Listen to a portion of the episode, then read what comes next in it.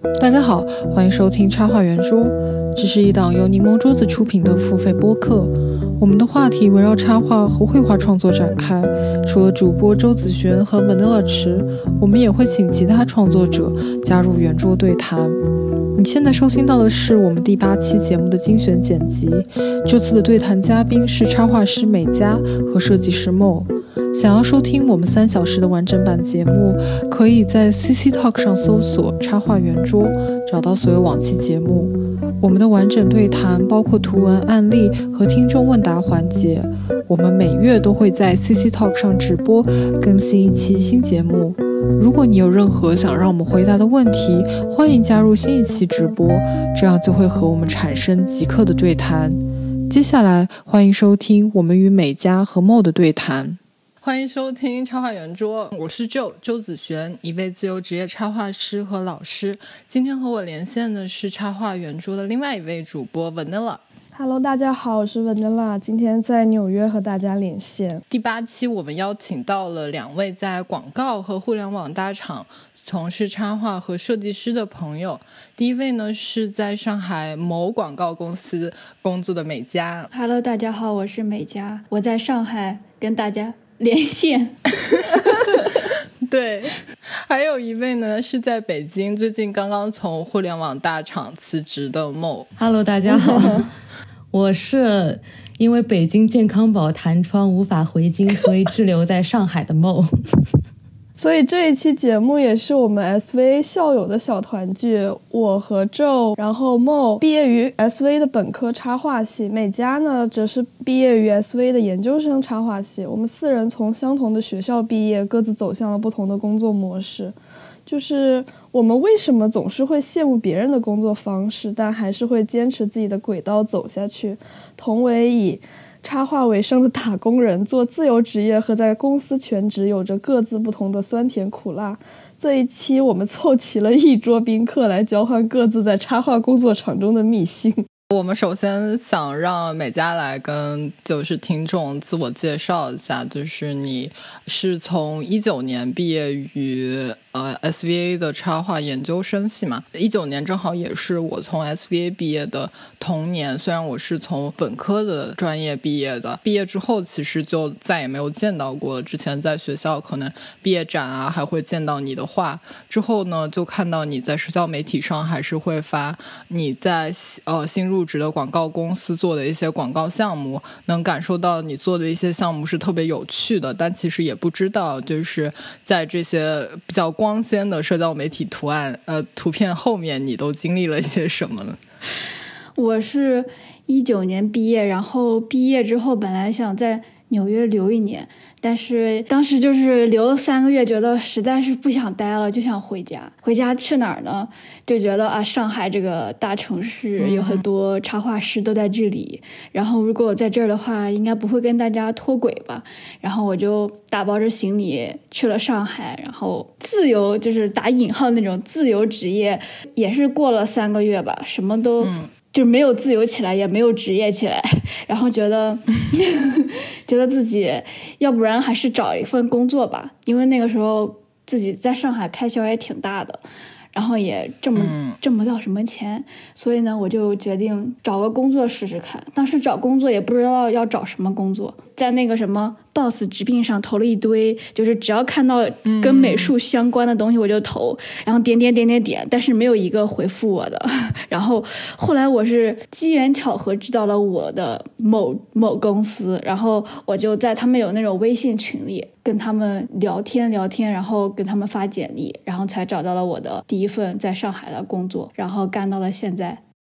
我记得我当时的感觉就是会觉得，哎，那你会很适合去做儿童绘本那个方向。结果没有想到你会走进了一个广告公司的感觉，因为我一直觉得广告公司可能需要那种特别主流的风格，或者是说，呃，我们会觉得更加什么平面呐，或者是几何那样的风格。当时的理解会觉得说，绘本那种特别自由的，或者说有一点点，呃，儿童。童绘画的那样一种感觉的风格，好像在风格的光谱上会觉得，哎，跟广告公司可能就是相反的方向，完全没有预料到会是你进了那个我们。呃圈内大家都知道的那个广告公司。很神奇的是，我从来没有想过要做儿童绘本，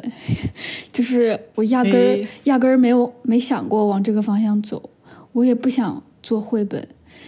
我也不想写故事，就是就是我从来没想过。要做这样，我只想过什么，那些插画师给杂志画插图啊，或者是做一些自己的插画的产品。比较幸运也比较神奇的事情就是，我觉得我们我们老板好像挺喜欢我这样的，就是那种看起来不是很很商业的那种作品。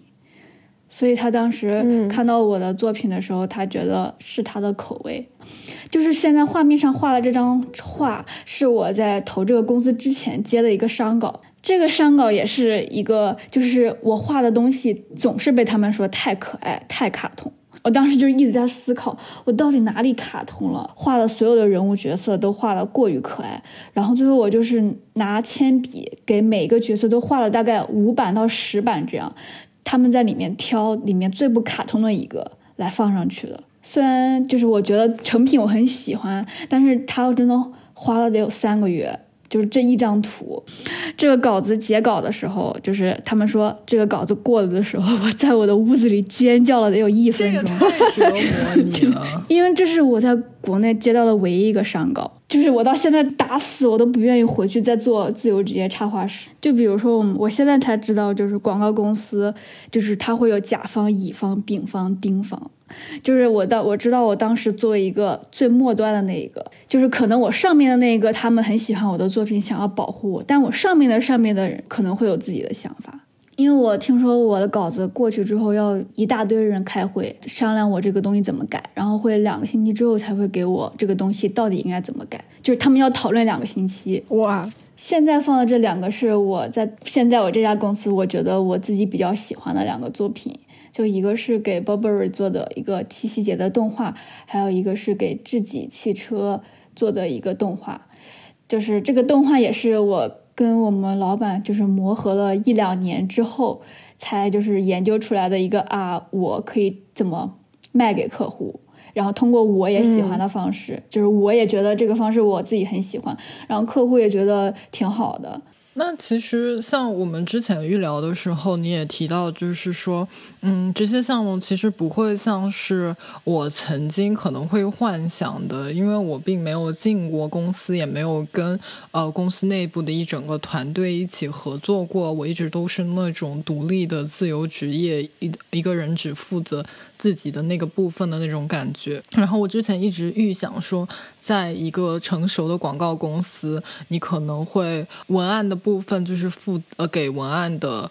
同事做，然后动画的部分可能 motion 给另外一个同事做，然后可能美术设定啊，或者是插画的部分会留给插画的人做。结果我们当时聊的时候就发现，哎，不是这样的，你好像把所有的东西一个人全部做完了，然后就是一个很大的商业 campaign，好像从头到尾就是你一个人在扛，听起来就很震惊。真的每次都是这样的吗？就是准确的说是。有两个，就是我是负责文案呀，还有就是美术的风格，然后还有最后的配音、最后的呃音效、最后的 BGM 什么的。就是有的时候不知道那些动画怎么转场，还有动画动效什么的，然后我会有一个动画师帮我一起合作这个项目。就是我我现在只要有这种动画项目，就我们俩一起。声音也是我找，就是要找那种啊免费版权的，然后有有时候找不到免费版权的，我都要自己谈。就是因为来公司之前，我也以为是啊谁做谁负责的那部分项目，然后来了之后发现你要做很多自己不会做的事情。作为我这一个。不想只当插画师的人，我对于老老板的这些要求我是很兴奋的。然后就发现，哎，开发了很多不一样的技能，就是也有一些，比如说别的同事，他会很喜希望自己是那种专业的人，所以就他可能就会不太适应我们公司的这种模式。我觉得我的想法可能会跟你特别不一样，因为我特别讨厌做动画，然后我感觉就是在。西方的那种设计团队，我就是我所了解到的，也是说，嗯，你可能这个人他很擅长 motion，那他可能在广告公司，他没有一个最擅长做 motion 的一个全职的人，他就会找一个 freelancer 专门来外包这个部分的这么一小块东西，或者是说他们也是有预算去专门请一个。呃，音乐人来做一首音乐，或者是有预算去买一个版权的音乐，但我感觉就是听起来怎么像是你们公司预算特别有限，就什么事情都要找一个全职工来做，就不管他会不会，反正只要是免费的就可以。哇，你这真的是说到点子上了，就是我真的，我前两天都跟我老板说，你是什么都想让我做吧，我还会扫地呢，不如你这办公室我给你扫吧，真的。又觉得有点好玩，同时又觉得好有毒，真的好压榨呀！对，在这个在在我们那里，只能就是通过跟老板吵架来释放压力。哎，所以你之前提到就是说，你们公司的人其实离职率特别的高。之前提到过一个数据，就是说在你入职的当天那个星期，当时都震惊了，那个星期就走了七个人。他们走的原因究竟是会更因为像你老板的这种对待呃人才的方式，就是那种全能型人才。因为像我，我肯定就受不了，就是你就让我画插画就好了，你让我做这么多我不可能做到的事情，在干什么？对我们有可能就。走，对，有的当天就离职了。嗯，那他们更多的人走掉是都是因为这个原因吗？还是会觉得那边的工作的压力太大呢？会过度加班呢？然后就是会特别卷、特别压榨呢？对，就你说的这些可能性，它都有。就是我当刚上班的第一个星期，我不知道，我也不好意思问。后来我就知道，嗯，就大家走的时候都特别的开心，就是。就是我清楚的记得有一个同事离职的那天，那种开心的就走，就是站着站着，然后突然笑的要蹲在地上笑，然后笑完之后继续继续就快乐的往前走到到老板的办公室里，然后回来春光满面的跟我们说我要走了，再见了，然后我们向他投出羡慕的眼光。感觉好累哦，我觉得我受不了。我现在已经太习惯于就是三年的自由职业，就是每天就是生活在一个安静如鸡的状态，就是每天跟自己相处在自己的房间里面就待着，也很舒适。我难以想象，就是说我如果重新回到那样子的一个状态，我可能会疯掉。我我已经疯掉了，可是你还是继续着，就有一种疯掉，然后又习惯。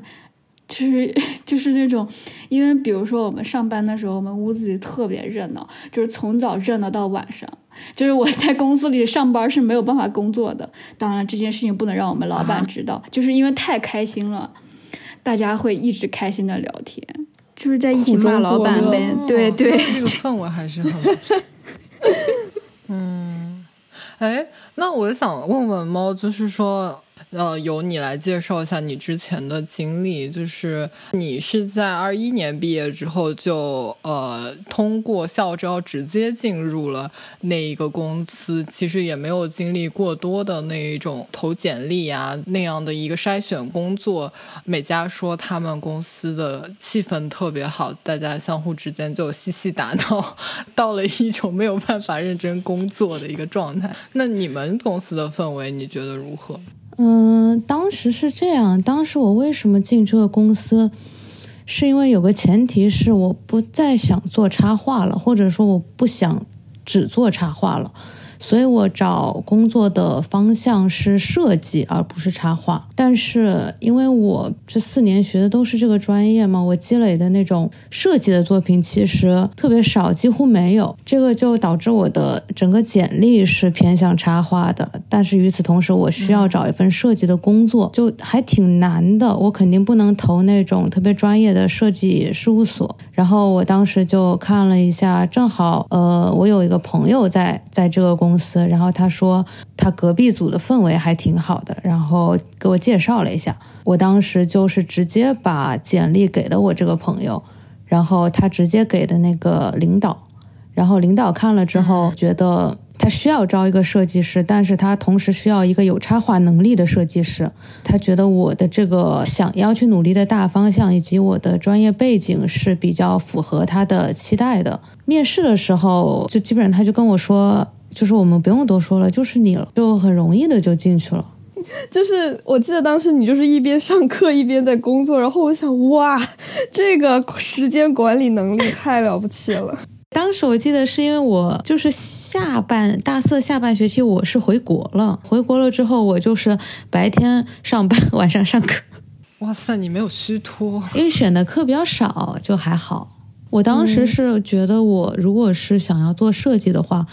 我一开始就做自由职业的设计师，其实是非常不现实。当时就是觉得我必须要先找一个公司，去里面跟里面的设计师学习一下。在我们接下来细聊你的更多工作内容之前，讲讲就是你在快手的那个组究竟是负责做什么样样子的工作嘛？因为就你们也不是做单纯的呃像广告公司呃一样是给甲方服务的嘛，你们自己就是甲方内部养的一个团队，所以你们究竟在帮他们呃做些什么样子的内容？呃，我们这个组是。属于市场部的，做的主要是快手的周边文创，有一些基础类的文创，基本上只在公司内部进行一个售卖的。然后还有一些文创，它会跟一些公益项目呀，或者是别的一些机构啊进行结合吧。比如说会做一个跟残疾人有关的项目，然后这些是对品牌有一个推广的作用的。嗯，是的，就是这个就是整个。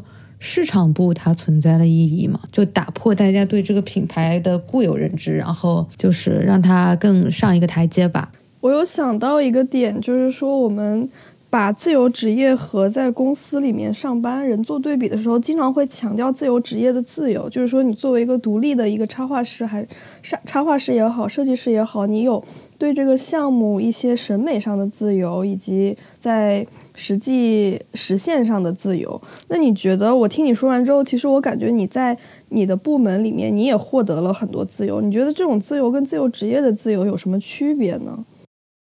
我觉得自由职业的自由是在于甲方找到你，希望你跟他合作，一定是看中了你的风格，觉得你合适这个风格，所以希望你用这个风格来给他们完成这个作品。但是在公司里，就是虽然我被招进去是因为我的风格，但是比如说他给了你这个项目，即使你的自己本来的风格跟他不是那么的契合，你要一定要找出一个办法来，无论是改变你的风格也好，或者是做一些其他的调整，都要继续做下去。这是我觉得一个比较大的差别吧。我当时好像没有设定一个特别明确的，我一定要达到某个。什么高度或者是什么的这种目标哎，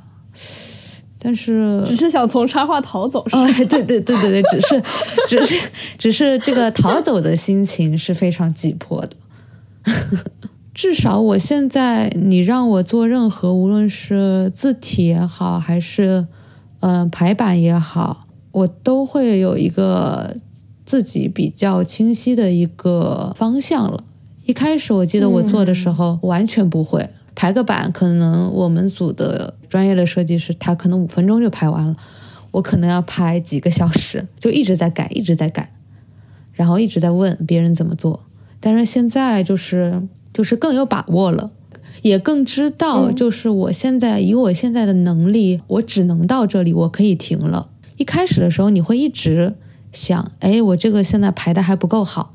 就是我能不能再好一点？但是现在会觉得。呃，现在可能这样就是我现在能达到的一个比较极限的一个状态了。我如果再往下走，可能有点得不偿失。因为我跟我的同事有时候在讨论，就是如果我们想继续在广告公司待的话，我们一定就是插画师在广告公司是一个非常边缘的位置，就是我们一定要学会设计。然后才能当一个美术总监，然后才能往上走当一个创意总监。就是如果我们不做那些，就是比如说，假如说我不会设计，我根本不知道怎么来把控一整个项目。就如果我不会这些的话，我根本不可能往上走。我就觉得插画这个事情听下来就变成，如果你不能做成百分之一那个金字塔最尖尖，就是大家听到你的名字都会发出那种哇哦。的那个样子的 插画师，你就只能选择呃那种技多不压身，就是要么是有一个设计的能力，或者是你有呃教书的能力，或者是你有一些其他的一些更加综合性的能力，让你能够呃在一些不同的赛道上往上走。不然的话，你可能纯粹在插画的赛道上，你就会一直持续在一个边缘的角色，就有这么一种感觉。对，赛道这个词听起来好卷啊！它听起来很成功学，对的这个词，嗯，但是我又想不起想不出一些呃更加中性的词。怎么说呢？就是有一种插画就输在了起跑线。就是这可能是一个那种独木桥。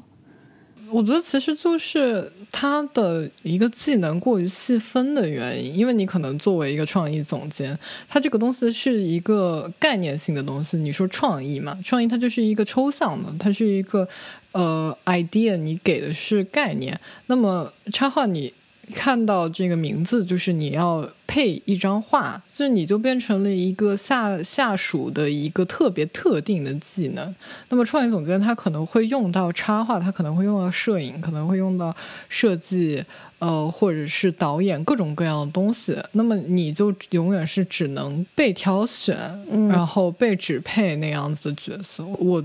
读书的时候是没有意识到，就是他在一个行业内部，他是处在怎样的一个角色，或者是说这一套我学会的技能，最后会把我分配在哪一条位置上。那个其实真的是在进入了一个工作流程之后，才意识到，就是说，哎，为什么你好像很容易被抛弃？发现在这个架构的末支末端，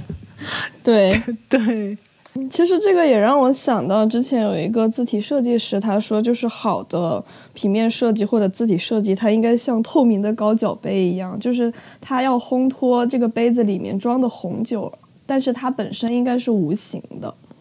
所以我觉得，就是这个概念上的转换，其实是插画和设计特别不一样的一点。因为插画的话，是的你虽然也是在烘托，就是你要呈现的这个，不管是文章还是这个广告这个主体，但是你的那种个人意识，就是还是会很强的附着在里面。但是你可能做设计的话，你就是从目前从对，你要你要你要退，你要往后。退，对，嗯。对，我觉得这个这个这个其实算是一个心理门槛，就是一开始很多做插画的人，他们都没有做好这种，嗯，就是我们都会说，就是可能有一些插画师他的自我意识会太强，就是我觉得他对于一个艺术家，对于那种个人风格很强烈的插画师来说，它是好事，但是它不一定适用于在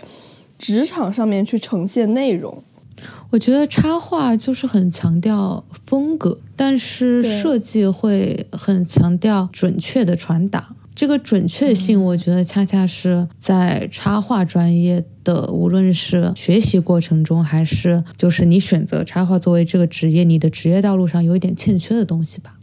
我们之前在预聊的时候，美嘉她也谈到说，她想进入公司也是因为，就是感觉做自由职业的话，没有社群，没有一个稳定的一种交流的空间。Mo 的话呢，他是想就是想逃离插画这样子。其实我听到前面，嗯，Mo 和美嘉就是说到他们在公司里面会有很多机会担任到，就是你可能在做自由职业插画师没有办法接触到的一些工种和任务，就是因为你作为一个自由职业的插画师，你的技能是被非常细分的，就是所有来找到你的甲方，就是简简单单的想要你提供一或者多张插画，除此之外，所有的工作他不会让你来做。呃，可能你跟国内的甲方他会要你做多一点，问你能不能做做 branding，问你能不能把这个平面设计也做了，问你能不能把那个也做了。但是一般来说，呃，专业一些的公司或者是一些国外的公司，他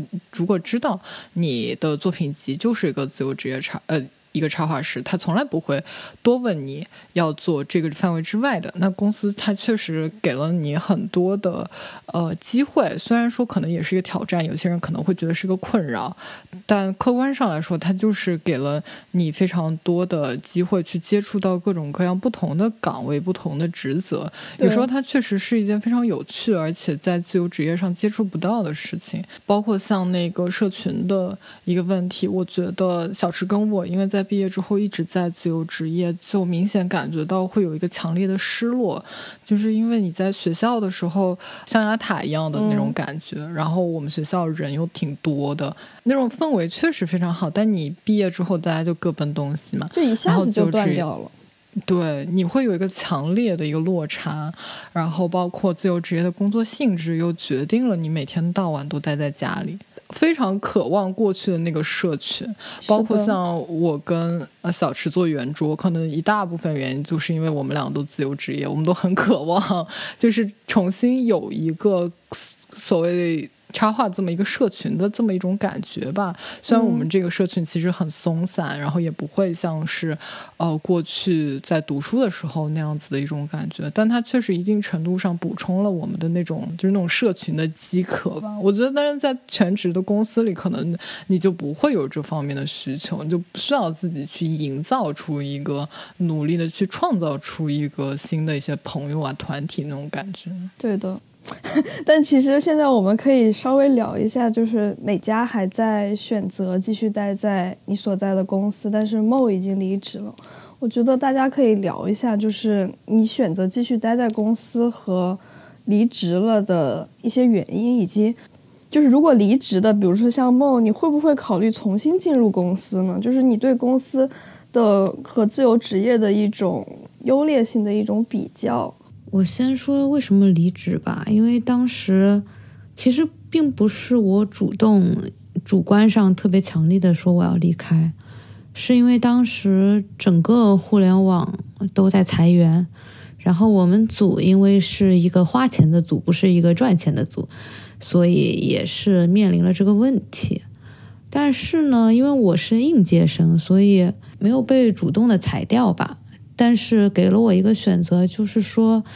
嗯，我们比如说调整架构之后，我们的设计师岗位已经满了，就是有两个最有经验的设计师。然后，那你如果再继续留在这里的话，你可能就要做一个纯创意或者是纯策划。以我当时的能力来说，这两个我都做不了，所以说我选择了离开。嗯。那我想问美嘉，就是说，因为其实我们这个大标题就是想留在公司和想自由的心各百分之五十，这句话其实是你说的。想在公司的百分之五十和想要自由的百分之五十，究竟就是在考虑些什么呢？就是它其实利弊是非常一半一半的，就好像可能一个稻草就把其中一个天平就远远的压倒了下来。感觉我是每天都想离职的，就是 我想象的，就是我兜里会揣一个辞职信，每次在跟老板吵架的时候，就潇洒的拍在他的桌子上，或者拍在他的脑门上。但是我总觉得我的老板，他虽然是一个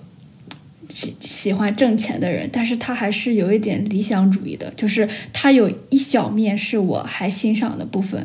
所以就是会有一点点割舍不掉。就是因为我想过，就是假如我是一个自由职业的插画师，我是没有办法接触到我现在的这些客户的。就是我想想破脑袋，我都想不出来我应该怎么碰到他们。但是因为我们老板他特别会卖稿，就是他的口才很好。就是每次你只要听过一遍他的跟客户卖的稿，就是你就是觉得我要我要是客户我不买我就是傻叉，就是就是那种就是那种神奇的功力，我就觉得好像也能待吧。但是就是每天每天晚上睡觉前都要想一下，要不明天继续找工作吧，找一下别的工作，或者是继续呃做一个什么 UP 主，做一个什么小红书博主。每天都在给自己做计划，我应该怎么当一个小红书博主？但是第二天上班的时候，因为太累了，回到家之后只想躺在床上看一些无脑的剧。我之前跟小池，我们之前也聊过，就是说 freelance 这个事情，它就完全出，永远是在出乎你的预料。你好像没有任何一步，没有任何一个阶段是你可以去预测的。就可能你前两个月就是疯狂的在做工作，对，一个接一个，同时有四个工作问询你，就你有没有空，报价怎么样？然后可能这四个工作呢，又可能四个突然消失，同时消失也有可能。然后呢，有可能这四个都都做完了，接下来长达一两个月没有任何的人来问你，或者没有任何的 case 做成了，你会陷入一种。就是你认知都没有办法有一致的，就是怎么可能前一个阶段忙成这个样？这个阶段我仿佛又被世界遗忘，过气明星，对他真的很可怕。然后包括我今天在 ins 上看到那个 Yuko Shimizu，就是清水玉子，他在发一条 ins，在。抱怨就是说，他的 agent 问他说：“为什么跟你打电话的时候，你的情绪特别不好？”他想想说：“是因为我现在在做的四个案子的甲方，他在做四个案子的每一个不同阶段，可能有些在草稿，有些已经中稿，有些可能还在呃报价什么的。然后四个甲方同时跟他说，这个这个事情，这个是这个是不行，就是跟他说他交上来的这个东西不行，要改，没有办法。”就同时跟他说，然后他就陷入一种受不了的那种状态，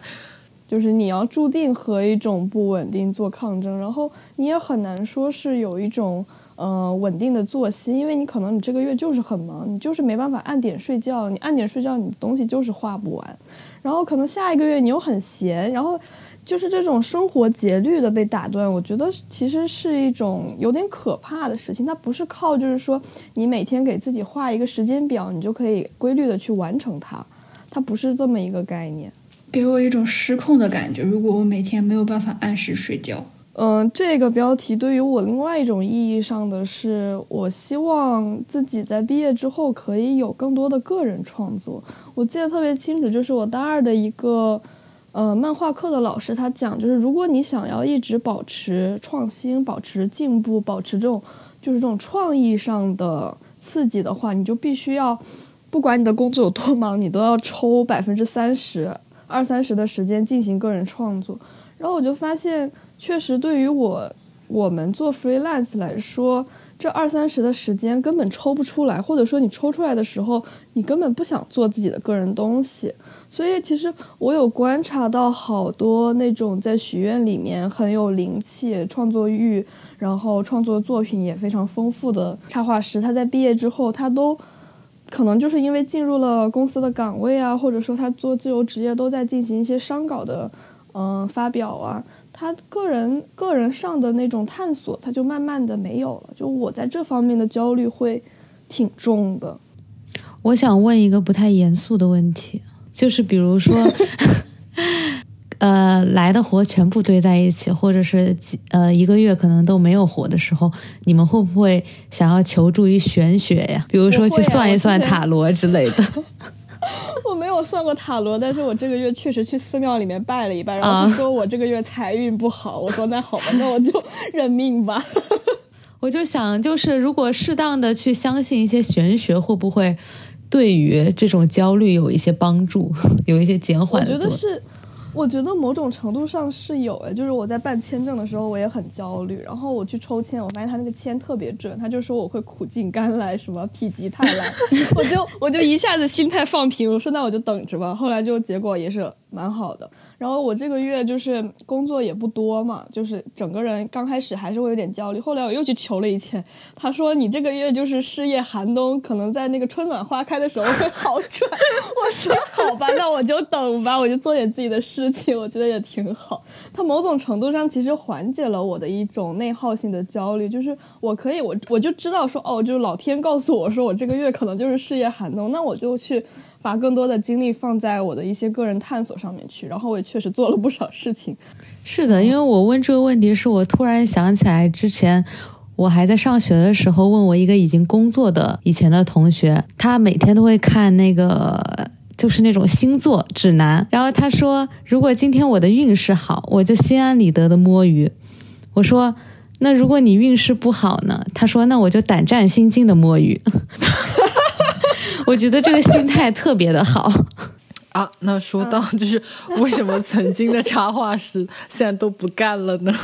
就是大家肯定还不至于到了一个被 AI 顶替掉这么一个阶段吧？说不定十年之后就是了。但是现在其实包括在过去，从我在学生的时候，我就会不停听到老师说，就是很多人毕业之后就不做这个。毕业的时候，可能那一年就观察到，可能系里面百分之八十的人。可能一毕业就已经消失在这个行业内了，但我觉得这个比例是在我所知道的专业里面都很可怕的比例。我很少听到一个专业会出现一个如此可怕的转行比例，而且是一毕业迅速消失。然后我现在以插画师的那种身份和类型工作三年之后，我也开始开跟他们共情，就是我过去曾经就是觉得啊，怎么会这样？但你当时花。四年学了这个专业是为什么呢？然后我现在反问一下自己，对我现在陷入了一种跟他们同样的 一个立场，就是啊，插画干嘛要做插画呢？但是我就开始反思，它究竟是插画这个岗位，它作为一个工作，究竟是什么原因？因为我并不是。不喜欢插画了，就是我觉得插画这个东西，我对它有一种强烈的兴趣，我觉得它是非常有趣的，就是它作为一个。呃，创作来说，嗯，我觉得它是有趣的。可是它作为一种工种，它作为一种职业，你如果靠它为生，就是你靠画插画来吃饭来赚钱，我又觉得它好像跟我一点都不适配。对于我来说，是你工作之后才意识到，就是说他这个创意性和就是他一种工业性的这么一个矛盾。可能之前在学校的时候，我也觉得，哎，我是一个很喜欢被写命题。作文的人，我就觉得，哎，他给我一个固定的文章，给我一个主题，呃，我去在这个有限的一个范围内发挥，我会觉得，诶，很有意思。因为我就我知道，我不是想去做纯艺术嘛，就是所有东西都是你自己来定的。那我就觉得，诶，那我肯定适合做插画师。毕业之后就发现完全不是这样的，就前面提到那个风格性的问题，我会发现有它有一个比我想象中还要夸张的多的那个限制程度，就是他希望你尽快的找到一个可辨识、有竞争力的风格，然后迅速的固定下来，然后就尽可能不不变了，因为它会成为你的一个招牌嘛，就好像你开一家面馆，然后你的招牌面 就是一个番茄面一样，就不会。有人说：“哎，我现在不想做番茄面了，我要换一个呃口味的面。”那你可能你的食客一下全消失掉。插画师他毕竟不是做面嘛，或者是说有些人他可能愿意去，有些人他可能心态上或者是他个性上更加像一个匠人吧，他会可能十年如一日的像一个寿司师傅一样，每天都在捏寿司。他觉得我可以今天的这个米粒捏的再紧一点，或者明天的饭可以蒸的更好一点，今天的鱼。更好一点，那他就愿意去做这种匠人的事情。我觉得他就会很适合去做插画，因为他这个东西真的很重复。我非常清楚我的个性是属于那种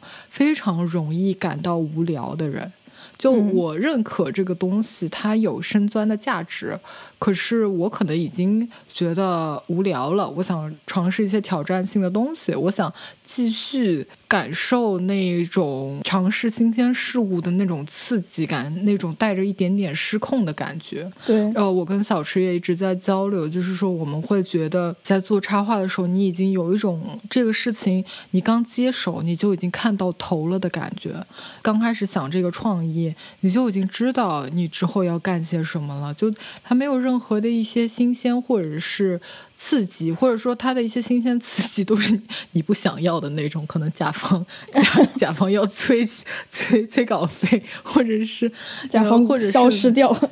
对，或者是他要你改一些莫名其妙的东西，这种刺激，它不是一种创意上的好的意义上的刺激，所以它真的会让你觉得，也许插画并不是一个适合我的职业。就我不知道，对于你们来说，尤其对先说梦好了，就是你说你在大三的时候就已经突然焕发的那种想要逃跑的感觉，是非常早就出现了。我不知道，就是你当时是怎么突然有这么一个转变吧？我之前跟梦讨论过这个问题，当时。我们两个的一个分歧点是。我是一个很相信图像力量的人，但是 Mo 是一个很相信文字力量的人。就他一开始学插画的时候，他就不相信，就是说插画这个东西能准确的传达他所想要表达的东西。而且当他创作的时候，他也是文字先入为主。而我的话，我就是图像先入为主，就是我觉得你的这种不确信，它会在学习的过程中越来越加强。是的。然后你的那种表达的不满足感，它也在越来越加强。嗯。所以导致你最后，我们经历了大三那一轮磨练之后，你就决定啊，我不干了。嗯。你觉得你会后悔，就是读了插画这个专业吗？还是说你其实也不觉得后悔？我不会，就觉我是觉得插画专业在学习过程中。一个很吸引人的一点是，他特别强调你怎么样去表达自己，这个跟我当时的很想要走的一个方向是一致的，所以我觉得他既给了我长的时间段去锻炼我的美术的技能，然后他又鼓励我去表达了自己，然后我在这个被鼓励的过程中也更好的认识了自己和拓展了自己吧，所以我觉得并不是一件我后悔的事情。嗯，是我也是这样，而且我感觉我们进入插画行业，就是插画专业的学习，其实都是有一个有点贪心的一个心态存在。就比如说，如果你做设计的话，你会觉得可能是太太理性化了，然后那种工程上的东西太多了。但是纯艺的话，又会担心以后的就业问题，那么就选择了一个处在中间的一个插画专业，就想着哦，我又能好像又能。嗯，为以后的生计考虑一下呢，我又能画画，又能画自己喜欢的东西，而且我觉得 S V 其实很好的也给我们提供了这种氛围，就是因为在我们的学习过程中，我们虽然都是在做命题创作，但是本质上我们是在回答这个命题创作下关于自己的问题。我觉得这个也导致了我们之后毕业的一个就是那种创作上的割裂吧，就是你回答关于自己的问题和回答关于客户的问题，去解决客户的问题的时候。他的这种这种自我意识的被削弱非常的强烈，就是假如说你一开始就是你学这个专业，你就卯着一种说我就是要为人服务，我就是要兢兢业业当一个服务者的话，你在之后的从事工作的过程中也不会那么割裂。嗯，那我觉得其实，在我们四个人里面，现在还投入的在或者说更加坚定的在做插画这个事情的，就是美嘉。我不知道，就是我们在这里仿佛有点在。diss 这个事情的时候，为什么？为什么？我是我什么时候画插画了？火速划清界限。我觉得美嘉也不是单纯的只画插画，他做动画，然后包括我觉得他在项目里面跟我们讲述他要去做音乐什么，他也不是只限于插画了。我还写文案呢。对呀，你看他干这么多事情，你为什么骂我？骂我是插画师？哎呀！哎呀，哎呀，哎呀，我们能不能能不能剪辑的时候把这个剪成 intro？可以，没问。我以为你要剪，又可以有一个 quote 了。为什么骂我？为什么骂我是插画师？而且我会觉得，就是就是他插画这个专业，他他究竟要训练学生的什么能力呢？就是他如果是像纯艺一样训练。学生就是表达自我的能力。那那学生进入这个专业的工作岗位之后，就必然面临着你要跨过这个自我，去去把这个作为一个服务，去把自己作为一个就是产品一样跨过这一关。但是你又不能，你好像又不能在一开始的时候就教育学生说，我们这个就是一个就是服务性质的，就像设计一样，就是是要满足别人需求的。你好像又不能这样教育他。就是你这样教育他，他的自我完全没有完善的时候，他他就开始服务别人了。这个服务，我觉得就是 这个就是，这个就就就也不会服务的很好。就是我觉得存在这样一个矛盾，就是你不知道你应该把他的自我培养到什么的程度，他才能够更好的从事这个行业。谢谢你听到这里，你可以在新浪微博、微信公众号和 CC Talk 上搜索“插画圆桌”，关注我们。我们下期再见。